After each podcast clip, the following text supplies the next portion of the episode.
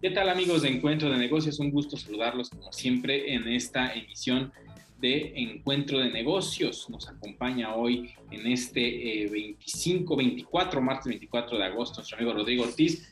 Mi estimado Rodrigo, un gusto tenerte aquí en Encuentro de Negocios, como cada semana para Radio Nicolaita, nuestro podcast.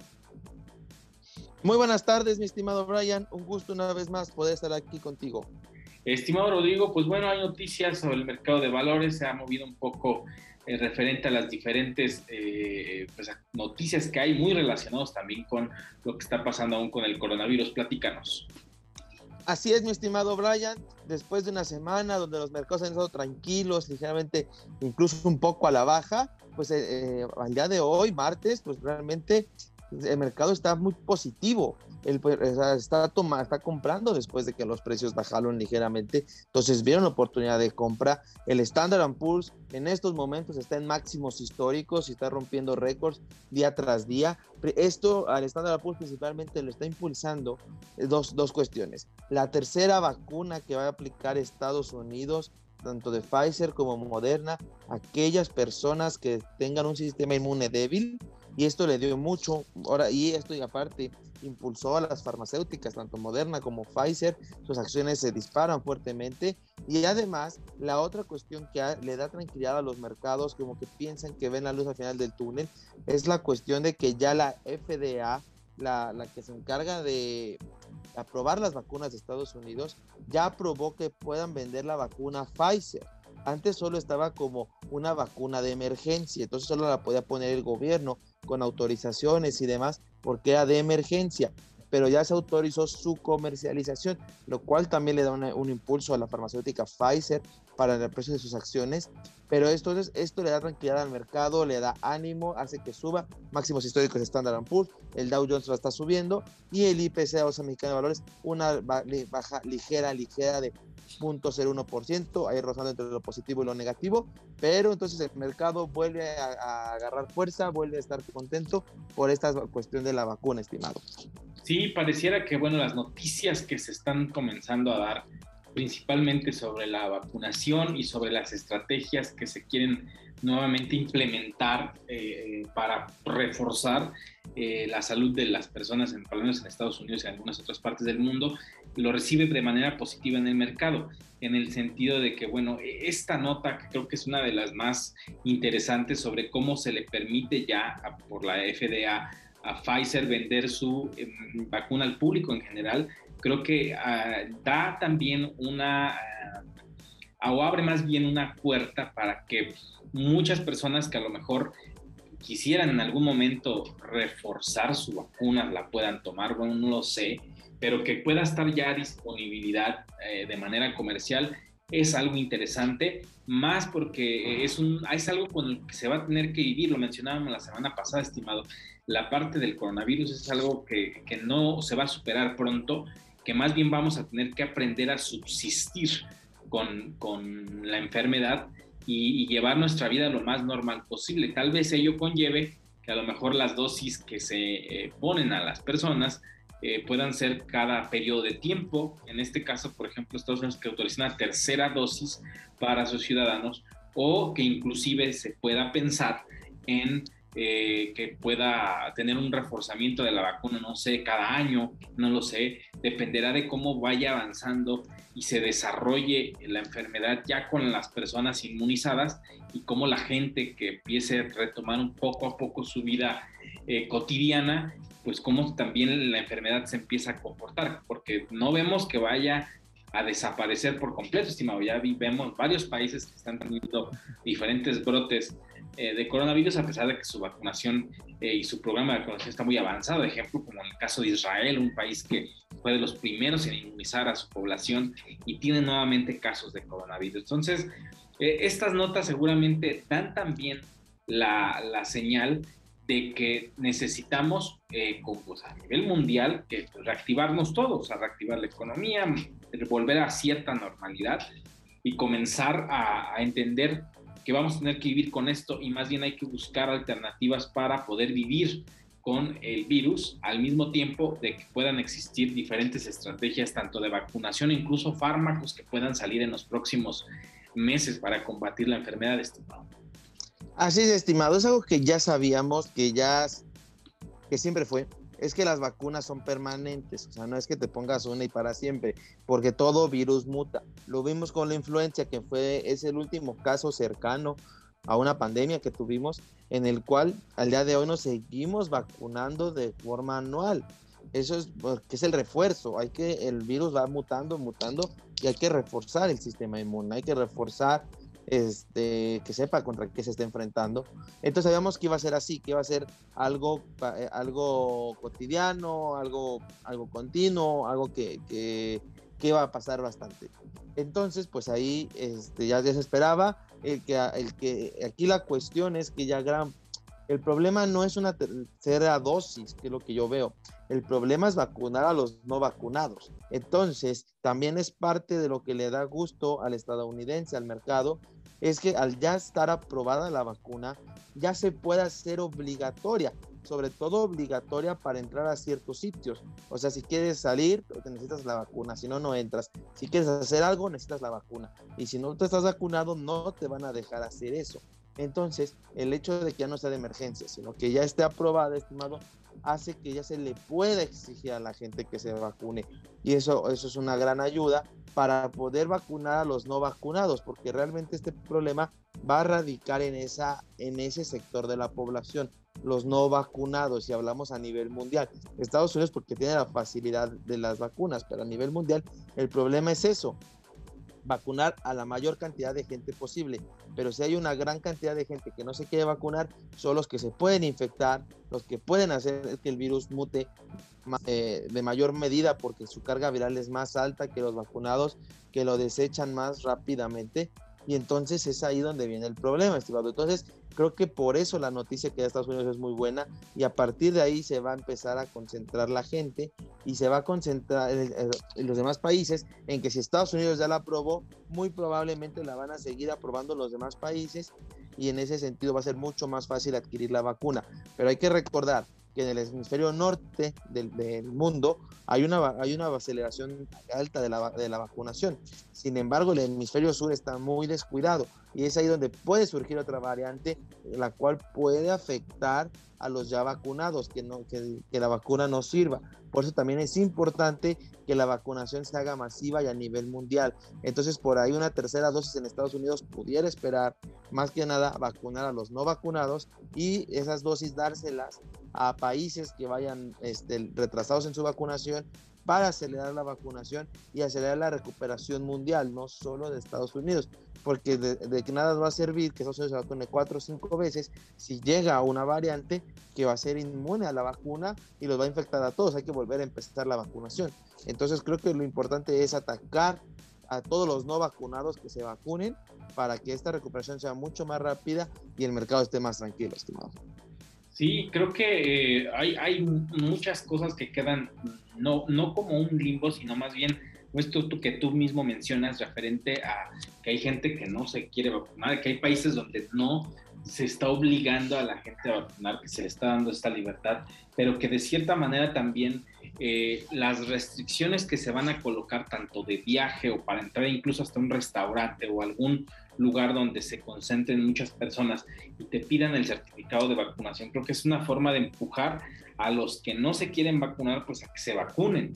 Eh, suena ilógico, cada quien tendrá sus ideas de si se vacuna o no, pero lo cierto es que pues esa gente que no se vacune o que no quiera o que se resista a, vacunarse, eh, pues va a traerle problemas pues a su entorno y ese entorno seguramente se va a multiplicar en muchos otros lugares donde existan más personas en esa misma situación.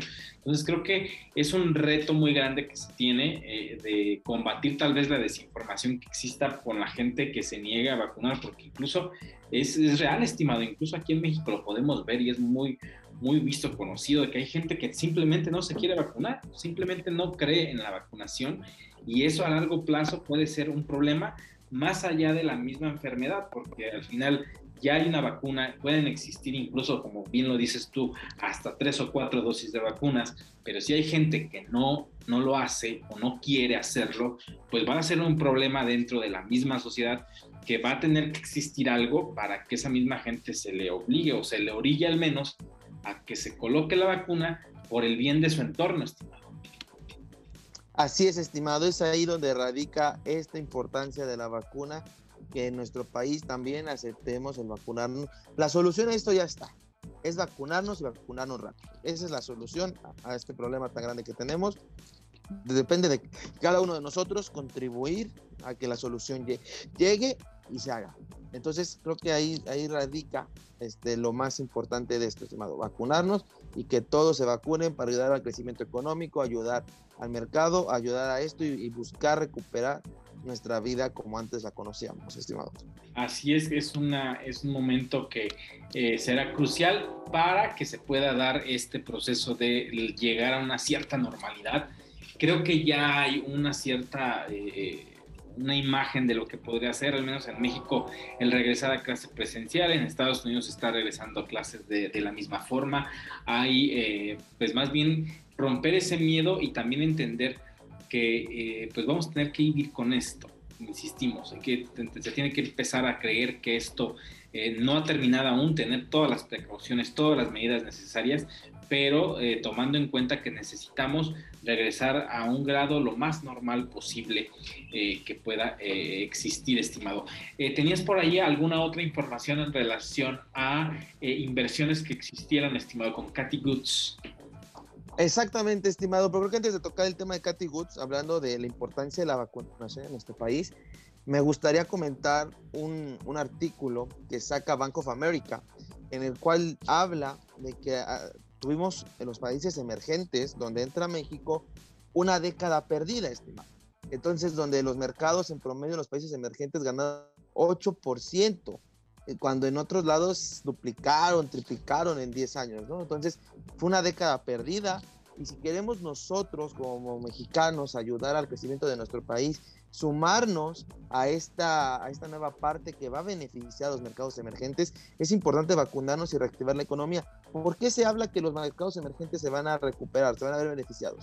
Estamos viendo rebote en los commodities, estimado, las materias primas. Y México es partícipe de, grandes, de muchas materias primas que se venden a nivel mundial, al igual que Brasil, al igual que Rusia, al igual que Sudáfrica. Son países que se van a beneficiar de esta parte de las materias primas. Actualmente vemos un dólar débil que pudiera mantenerse débil, pero cuando el dólar está débil nos ayuda a aumentar nuestras exportaciones, lo cual estamos produciendo materias primas y estamos exportando, vamos a recibir más dinero. Eh, en Estados Unidos va a haber un periodo de inflación por la gran cantidad de dólares que se imprimieron y cuando el mercado, los, la, la Reserva Federal los empieza a retirar, va a generar esa inflación, va a generar una crisis y eso, ese dinero va a migrar hacia los países emergentes en busca de mayores rendimientos porque al haber sacado el dinero de mercado de Estados Unidos, este va a reducirse, va a caer y van a buscar beneficios en otros lados, como el criptomercado, mercados emergentes. Entonces se está formando un panorama muy, muy positivo para los países emergentes, de los cuales pertenece México. Y entonces, si queremos ayudarlo y subirnos a esta ola lo antes posible, es importante vacunarnos, Y eso que mencionas es muy, muy interesante sobre este reporte eh, que mencionas. Eh, y, es que los mercados emergentes, pues al mismo tiempo como pasó en las grandes, en las grandes eh, economías sobre esta demanda reprimida, seguramente también en los países emergentes va a existir este repunte, que es lo que hablábamos incluso hace algunos meses, que ya empezaba a, sentirse eh, que si todo continuaba normal antes de esta tercera ola que llegó, al menos en México, eh, íbamos a tener números positivos. O sea, ya se tenía una expectativa de ello. Entonces, hablando con los mercados emergentes en los que se incluye México, pues podría hacerse realidad tal vez ya no este año, pero sí en los meses siguientes o incluso en los resultados del próximo año, en cómo pueda darse esta, eh, pues este repunte en el crecimiento económico. Esperemos que así sea, estimado, pero también va a depender muchísimo de quienes estén, eh, pues de que, todos nos vacunemos, de que estemos vacunados, que sigamos las medidas eh, que, y, que imponen las, las, las, autoridades de salud para poder eh, tener una vida lo más segura posible en convivencia con este virus. Creo que eso es lo más importante y creo que de ahí depende una cadena muy grande. Si todos nos cuidamos, las, eh, los, los, pequeños negocios, los restaurantes eh, van a tener seguramente mayor capacidad de aforo, se les va a permitir la apertura, eh, esto hace que se generen ingresos, se aumentan las ventas y si hay más demanda, pues también las empresas requieren más personal para que puedan cubrir esa demanda. Entonces es una gran cadena que hace que el crecimiento y la economía se mueva. Entonces, siendo conscientes de ello, pues seguramente esperemos que, esto se dé y este dinamismo continúe, eh, al menos durante lo que queda del año y ya para el siguiente año 2022 pueda, pueda hacerse ya más plausible, estimado. Así es, estimado. Entonces, todos podemos apoyar en este crecimiento y a todos nos puede ir bien si seguimos las recomendaciones, vacunarnos y dinamizar la economía. Y ahora sí, estimado, lo que me preguntabas de Katy Wood, aquí lo platicamos hace unas tres semanas, donde hubo un golpe muy fuerte en las tecnologías por parte de China. Entre ellas estuvo Didi, que no, no le iba a dejar ingresar por, por los datos que tenía en la aplicación, que sentía que eran de riesgo nacional los chinos, entonces que no, que fue más bien como una venganza por lo que hizo Estados Unidos con TikTok. Entonces hemos platicado de eso el, chiste que existe un índice de tecnologías en Hong Kong, que ahí ya saben cómo está el pleito entre China y Hong Kong, si Hong Kong es de China o no, no es de China, el, el, cual estaba creciendo exponencialmente, llegó a los, a los 1100 puntos y llega una regulación china donde tumba al mercado y lo manda hasta los 600 puntos, estimados. Estamos hablando de una caída prácticamente del 40% de las tecnologías chinas pues, eh, eh, que pertenecen a este índice en Hong Kong. Pues resulta, estimado, que el día de hoy este índice se despertó muy, muy positivo, este, porque había llegado a estos niveles de 600 puntos, bastante bajo, nivel de sobreventa. Entonces hubo muchos inversionistas que entraron, compraron, porque saben que fue como una caída estrepitosa, que fue mayor de lo que debió haber sido. Y entonces el índice recupera 2%. Pero esto se suma a que lleva un 7% anual después de una caída tan fuerte. Entonces imagínate, el, el índice pues prácticamente traía una subida cercana al 100%, para ahorita ya estar en 7, porque le quedó un pequeño pico ahí de 5%, más 2%, pues ya vamos en 7. Y entonces, parte de los que hicieron estas inversiones, que están levantando al índice, que tienen confianza y, que sus análisis dicen que a estas tecnologías chinas les va a ir bien, es Cathy con sus índices está invirtiendo en China. Ella ya se había mostrado positiva en China, como lo está en Tesla, como está en Bitcoin, pero ahora pues hace una inversión muy fuerte con su fondo allá en China, que todavía pues ayuda más porque le da más confianza, entran muchos capitales que levantan el precio y vamos a ver cómo le va a Catigos con esta inversión. Pero entonces otra vez el mundo está volteando a ver a Hong Kong sobre todo por esta que invierte o sea, este índice de Hong Kong que invierte en tecnologías chinas y donde tenemos, por ejemplo, un Alibaba que fue fuertemente golpeado y que está rebotando 10%, estimado. Esos son números bastante, bastante positivos, muy buenos y por eso la importancia de, de esta inversión de Cathy Goods. Y los que tienen Alibaba, pues qué bueno que les está yendo muy bien después del golpe tan fuerte y que va a seguir creciendo el comercio electrónico. Pero después de un golpe fuerte político a las tecnologías chinas, se están recuperando, estimado. Sí, creo que eh, después de ese golpe que al final fue de los chinos, estimado, o sea, fue directamente del gobierno chino ese golpe, principalmente a Didi, y Didi que es una empresa de capital chino, que es lo que impresiona, que fue esa, esa vez que hablábamos incluso de asuntos geopolíticos por la cuestión de que de querer las empresas chinas acercarse a Estados Unidos y que el gobierno chino pues prácticamente no esté de acuerdo con ello. Es como una, un pequeño respiro a eh, las tecnológicas eh, eh, en esta parte del mundo. suena, suena interesante, te lo digo, porque bueno, en el caso de Alibaba, por ejemplo, que su líder Jack Ma en, el, finales del año pasado se especulaba mucho que no había aparecido en los medios y no se sabía o no se sabe a ciencia cierta qué fue lo que pasó, si, si verdaderamente se alejó de los medios o el gobierno chino lo arrestó o, o algo sucedió. Entonces a ese nivel está eh, esta que podemos llamarle guerra comercial, que al final es eso, en el que China cuida a sus empresas, las resguarda y si se salen del discurso que pudiera ser lo que quiere el gobierno chino, pues sí las reprime, o sea, sí el gobierno chino es muy duro. Y en, el, en, cambio, Estados Unidos con sus tecnológicas no suele ser tan duro, porque al final de cuentas hay mucho dinero invertido, incluso de, de muchas empresas americanas en esas mismas empresas que tienen inversión, pero que suele ser menos duro, menos drástico como son los chinos. No quiero imaginar en 10 años cuando China domine el mercado, porque seguramente así será, eh, y, que, que las empresas tecnológicas, en su mayoría, sean de capital chino, pues cómo, cómo se van a comportar o de qué forma van a, tratar de, llamarle la atención a sus tecnológicas estimados, algo pues que, sale, sale más allá de su del libre mercado y se convierte ahora sí China en, saca ese papel de, país comunista y lo hace pues pegándole al mercado, estimado. Al final, pues es eso. Así es, estimado. Entonces, esto todavía nos va a dar para mucho, estimado, porque hay cosas sin resolver, como lo dices con lo de Jack Ma y así. Hay mucho que resolver. Vamos a ver cómo, si este no es solo un rebote por la sobreventa que hubo y ahí se acaba, o si vuelve a retomar esa tendencia alcista tan fuerte que tenía este índice de tecnologías chinas en Hong Kong. Pero de que va a estar muy interesante y nos va a dar mucho de qué hablar en el futuro, así es, estimado. Así es, estimado. Y pues bueno, ya casi para terminar y finalizar, estimado, hablando un poco sobre el criptomercado, eh, hemos visto que hay un repunte en el precio del Bitcoin el domingo llegó casi a los 50 mil dólares, rebasó los 50 mil dólares en su precio y pareciera que hay movimientos por parte de inversionistas hablando de Coinbase. Así es, este, estimado.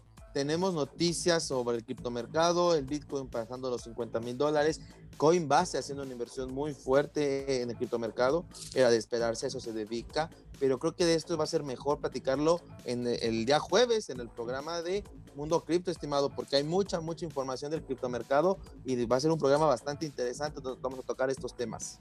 Así es, estimado, creo que es muy, muy interesante lo que está pasando. Brevemente, quienes nos escuchan en radio, platícanos nada más sobre el precio de los 50 mil dólares que llegó el Bitcoin.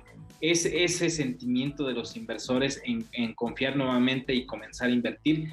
¿O por qué el, alza repentina que se está dando? Sí, estimado, mira, ya traemos un rebote desde los 30 mil dólares, lo estuvimos platicando aquí un tiempo, rebotó los 30 mil dólares, que parece ser ese precio, ese soporte fuerte que tiene el Bitcoin, donde si los llega a pasar, yo creo que se nos va a 20, 15 mil, o sea, puede venir una caída estrepitosa. Si baja por los 30 mil dólares, de los 30 mil dólares, pues es un punto, un soporte eh, bastante, bastante interesante. Pero de ahí, estimado, pues empezó a rebotar, llegó a los 40, 45 mil, ahora los 50 mil dólares. Esto fue una noticia positiva que viene desde el Reino Unido para dejarlos así picados. O sea, ¿qué hizo Reino Unido después de que había dicho que los iba a banear, que no permitía las regulaciones de tener bitcoins, comercializarlos y demás, bueno, criptomonedas? Entonces, viene una buena noticia desde, desde Reino Unido, desde Inglaterra, eh, contrario a lo, que había, lo que había pasado anteriormente, que le da ese impulso y lo, lleva a los 50 mil dólares y pues parece que la tendencia alcista sigue y vamos a llegar y, se va a estar acercando a niveles anteriores, pero hay que estar muy pendientes, estimado.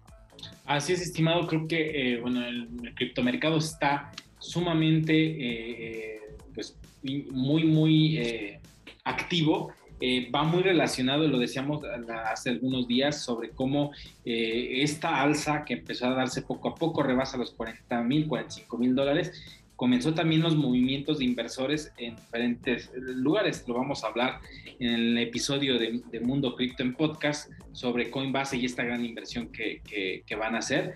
Pero pues bueno, prácticamente es un momento interesante. Eh, lo dijimos en algún momento, ya no hay algo o alguna nota o alguna acción de algún gobierno que le pueda pegar al Bitcoin como pasó con China.